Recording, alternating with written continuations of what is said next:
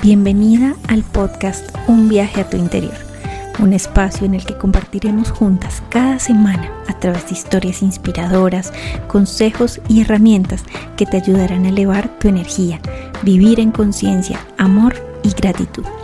Soy María Camila Tibocha, psicóloga, máster en programación neurolingüística, apasionada por el mindfulness y la espiritualidad Acompáñame en este viaje para reconocer el ser maravilloso que ya eres, aprender a gestionar tus emociones y elevar tu nivel de conciencia. Bienvenida. Hola, hola, bienvenida, bienvenido nuevamente a este podcast, Un viaje a tu interior. ¿Y por qué les hago esta aclaración de bienvenida y bienvenido? Bueno, pues inicialmente mi intención era eh, llevar, iban a haber algunos mensajes muy exclusivos tal vez para mujeres, sin embargo, hemos tenido también una acogida muy grande y muy importante de parte del público masculino, así que les doy la bienvenida también a ustedes, queridos hombres, a este podcast, porque claro que sí, esta información también es para ustedes y también el crecimiento personal realmente es para todos. Simplemente van a ver algunos episodios en los que sí voy a ser muy enfática en hablar de pronto hacia el público femenino, eh, pero bueno, ustedes pues también seguramente están rodeados de hermanas, madres, esposas, hijas, sobrinas, etcétera, a las que les puede servir esta información, así que bienvenidos. Bueno, y hoy vamos a hablar sobre un tema que me encanta y Realmente hoy iba a hablarles un poco sobre la respiración consciente, pero decidí cambiar el tema. ¿Por qué? Porque siento que necesito hacer primero como una introducción para poderles hacer ese ejercicio y para poderles hacer un episodio un poco más eh, específico de respiración consciente. Para llegar a eso, primero quiero hablarles sobre el mindfulness, sobre qué es y cómo lo podemos aplicar en nuestra vida porque es la base para llegar a hablar de una respiración consciente. Y el mindfulness es prestar atención para ver las cosas tal y como son. Si tú vives en tu día a día prestando atención a cómo te sientes, a cómo te comportas, a cómo también se sienten o se comportan las otras personas, sin juzgar, sin eh, querer cambiarlo, bueno, viendo las cosas tal y como son, pues eso te va a llevar a, llevar a vivir en conciencia plena y de una manera muy, muy diferente. La conciencia nos permite darnos cuenta de las cosas, observarnos a nosotros mismos y tener una identidad, reconocer quiénes somos, incluso en momentos de sufrimiento. Nos permite ver hacia adentro, mirarnos un poco, mirar cómo nos estamos sintiendo, cuáles son nuestros pensamientos, qué es lo que estos pensamientos nos llevan a sentir, a generar también en comportamientos frente a otros, frente a nosotros mismos. Y todo eso nos lleva a vivir en conciencia. ¿sí? El mindfulness no es solo un conjunto de ejercicios, es realmente una forma de vivir nuestra vida de una manera muy diferente porque nos lleva a vivir en una expansión de conciencia, a ver más y ver con mayor profundidad hacia adentro y hacia nuestro alrededor. Eh, esto obviamente va a afectar positivamente nuestras relaciones, la relación que tienes contigo mismo y todo lo que tú haces, realmente todas las áreas de tu vida, porque va a afectar cómo te comportas tú en tu trabajo, en tu empresa, en tu emprendimiento, en lo que hagas en tu día a día, cómo vives tus relaciones, si las vives de manera consciente. Hoy, por ejemplo, les quiero compartir algo que, que hicimos con mi pareja esta semana y fue revisar y evaluar cómo estamos en nuestros proyectos, a nivel de la relación, de comunicación, porque esto hay que evaluarlo de manera consciente. Una relación realmente hay que construirla de manera consciente. Una relación no se puede dejar ahí que, que simplemente vaya sola porque los dos, en el caso de una pareja, somos los socios, los, el 50 y el 50% de esa relación y debemos mantenerla de manera consciente. Eso mismo tú lo puedes hacer con todas tus relaciones, con tu trabajo y contigo mismo. Evaluar cómo te estás sintiendo en todas las áreas de tu vida Y bueno, esto lo vamos a ir viendo a medida que vaya pasando el podcast. Vamos a ir interiorizando un poco más en esto porque quiero hablarles más adelante en unos episodios específicos de estos temas. Pero aquí les hablo es cómo estás viviendo tus relaciones.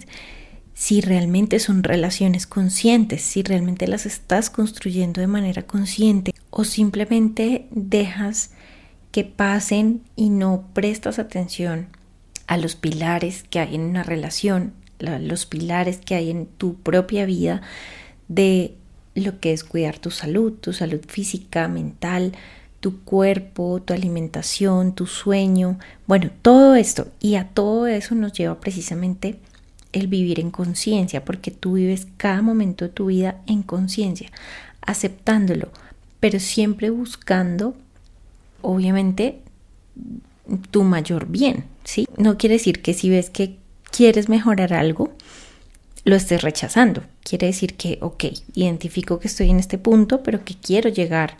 Estoy en un punto A y quiero llegar a un punto B. ¿Cómo trabajo de manera consciente para llegar allá? Y esto definitivamente nos lo trae el nivel de conciencia que tengamos. Aquí les quiero leer una frase de Blaise Pascal y es, he descubierto que toda la infelicidad del hombre deriva de una sola causa, su incapacidad para mantenerse en quietud en su habitación.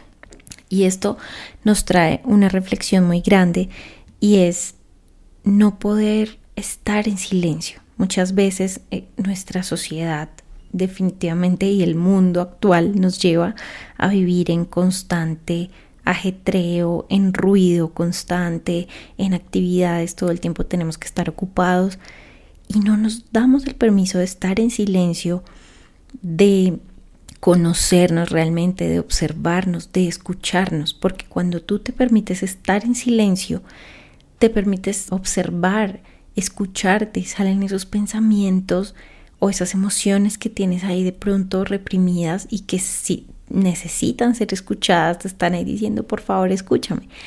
Pero muchas veces lo que hacemos es que desde que nos levantamos, ya estamos viendo redes sociales, estamos escuchando música, eh, con mucho, que, o sea, que primero no trae mensajes que nos ayudan mucho, que al contrario, si vemos la mayoría de la música, tiene mensajes de, si vemos, por ejemplo, en relaciones de pareja, son mensajes de dependencia, de despecho, de traición, de él me hizo, entonces yo le tengo que hacer, y, o sea, todos esos mensajes están llegando a tu inconsciente, así no lo creas.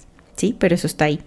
Y muchas veces no nos permitimos estar en ese silencio, escucharnos y escuchar nuestras necesidades, lo que necesitamos de nosotros mismos, sanar nuestras heridas, eh, escuchar esa mente egoica para entender cuándo es el ego y cuándo es realmente nuestra intuición, por ejemplo, la que nos habla. Todo eso nos lo permite el silencio, porque el silencio nos permite estar en quietud, en tranquilidad, observarnos, bajar ese nivel de ruido que tenemos constante a nuestro alrededor, con los demás, en nuestra comunicación con los demás, en nuestra comunicación con nosotros mismos. ¿Sí? Y por eso el mindfulness habla de esa capacidad de estar plenamente, momento a momento, en lo que ocurre aquí y ahora, o sea, no estarte trasladando al pasado o al futuro, sino estar aquí con lo que está hoy, cómo me lo puedo disfrutar o si siento emociones que no me gustan tanto, como también me acojo ante esas emociones, como también me abrazo y abrazo mis emociones y las acepto y no las rechazo, porque cuando rechazamos nuestras emociones, lo que hacen es expandirse y quedarse ahí atragantadas, atragantadas, y eso termina saliendo luego de otras formas que no son que no son buenas para nosotros, termina saliendo en enfermedades, en síntomas, que el cuerpo, si en el momento no le prestamos atención a las emociones, el cuerpo es el que después te va a hablar y te va a decir, mira, escúchame porque necesito que me pongas atención. Y ahí, lamentablemente, cuando esperamos y no nos escuchamos, es cuando llegan las enfermedades. Entonces, por eso el mindfulness nos invita a vivir con curiosidad, como si fuéramos niños. Tú ves a un niño, a una niña en un parque, en su día a día, siempre son curiosos, quieren ir a conocer al niño nuevo que está ahí jugando en el rodadero, eh, quieren lo que, lo que ven a su alrededor, ya lo quieren coger, lo quieren tocar, nos preguntan por qué el cielo es azul, me puedo comer esa nube, quiero comer esto, quiero probar esto, quiero hacer esto, ellos son curiosos. Si los observamos realmente, ellos nos enseñan todos los días a mantener esa curiosidad, mantengamos nuestro niño interior vivo a través de esa curiosidad a la que nos invita también el mindfulness y es vivir con esa actitud curiosa también como si fuéramos un científico, observando, no enjuiciando, sino observando, observando, describiendo y no desde el punto de vista de esto me gusta y si lo quiero o no, esto no me gusta y lo rechazo y entonces esto está mal y esto no debería ser así porque ahí ya estamos enjuiciando desde el control, eh, saliéndonos del momento presente y no aceptando la realidad como es. Entonces, cuando ya estamos rechazando, ya nos estamos saliendo de vivir en conciencia. Por eso es una práctica que no es solo un ejercicio, o sea, realmente es una forma de vida, no es solo como, sí, lo practico de vez en cuando, medito, pero el resto de mi vida la vivo sin conciencia y obviamente en principio no es fácil, es como cualquier práctica, tú empiezas a hacer abdominales, empiezas a ir al gimnasio, pues tienes que tener constancia para que se te vea el trabajo, para que formes ese músculo y en este caso es un músculo espiritual, es un músculo personal e interior de, de, observarte mucho más y de observar a los demás. Ni siquiera en este caso lo tendríamos que ver como como algo espiritual, sino algo que, que te lleva a estar más tranquilo, que simplemente te trae más conciencia y más tranquilidad a tu vida, ¿sí?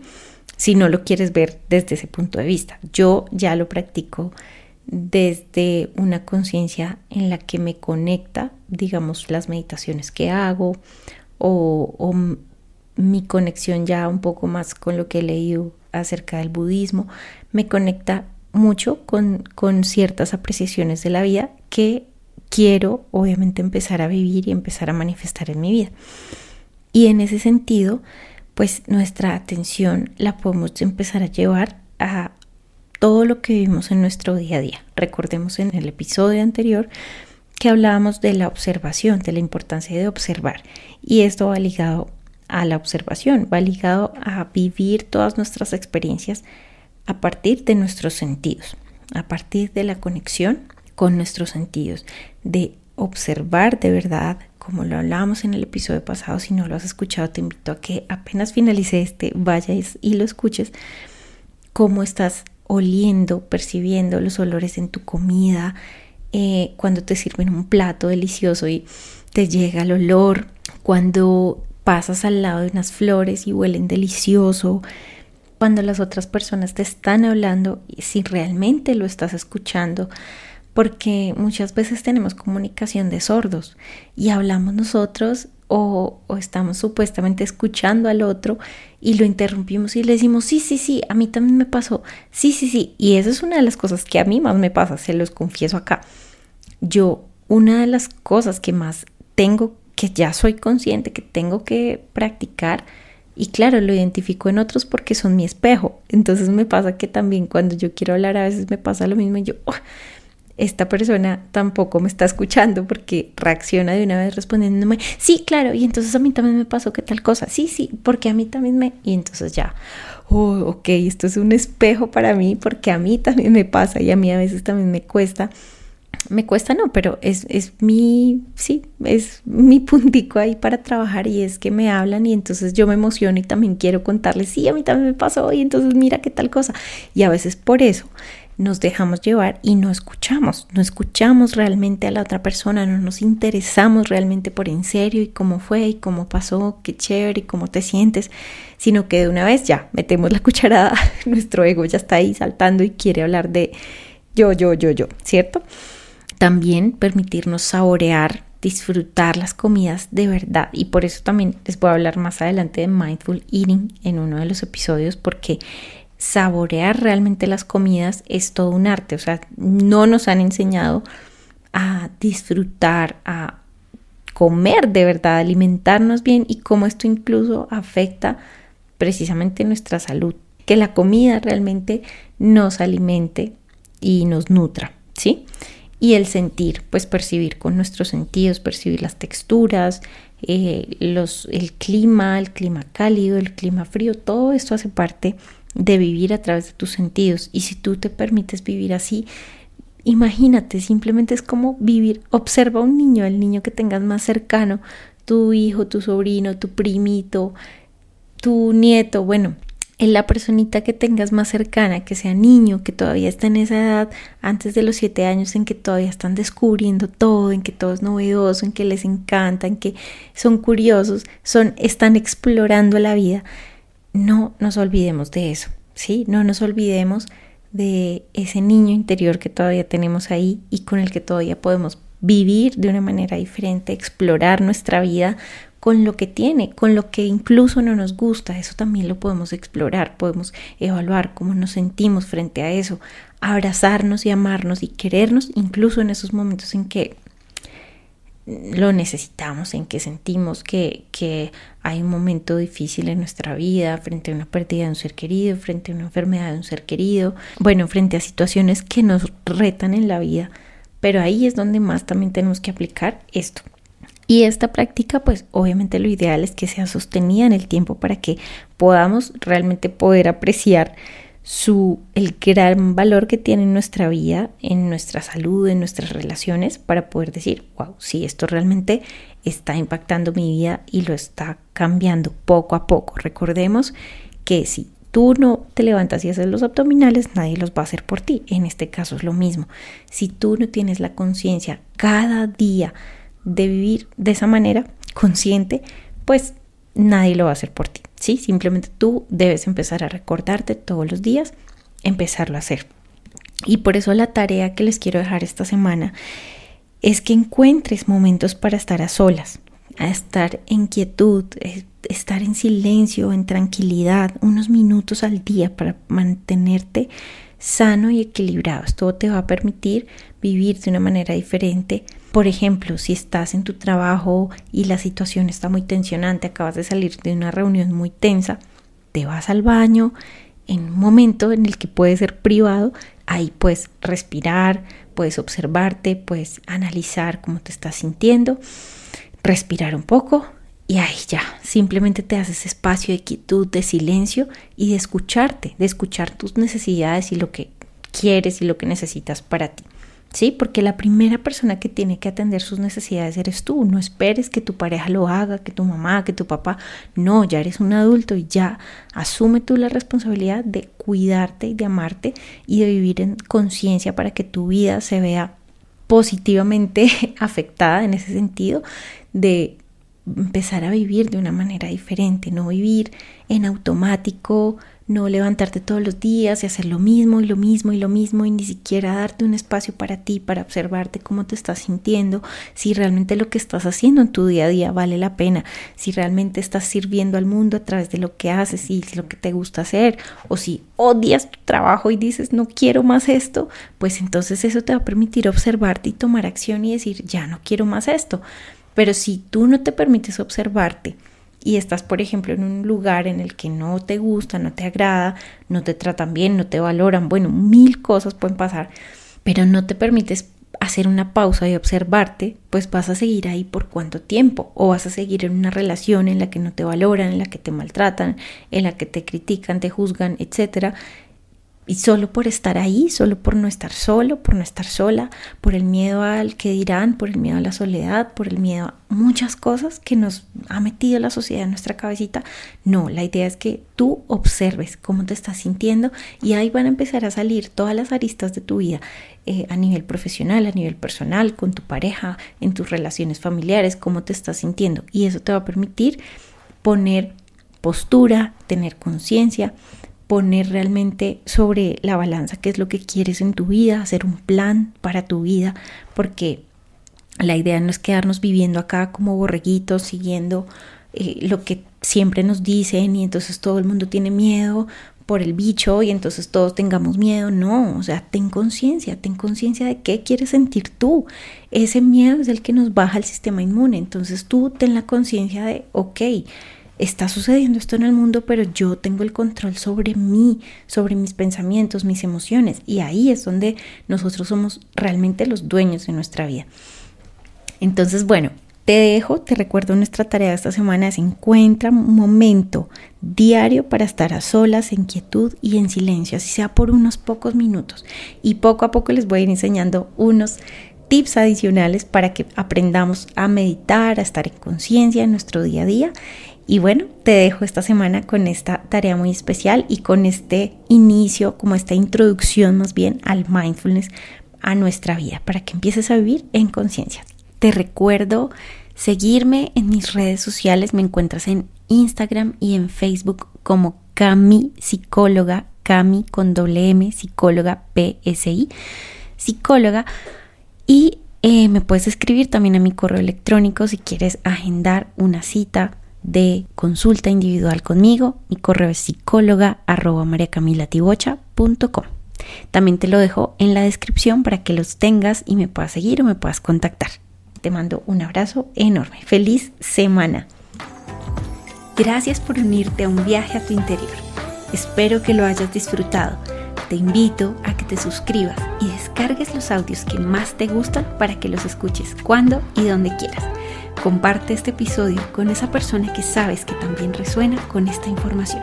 Y recuerda, la vida es ahora, así que sigue disfrutando de este viaje maravilloso.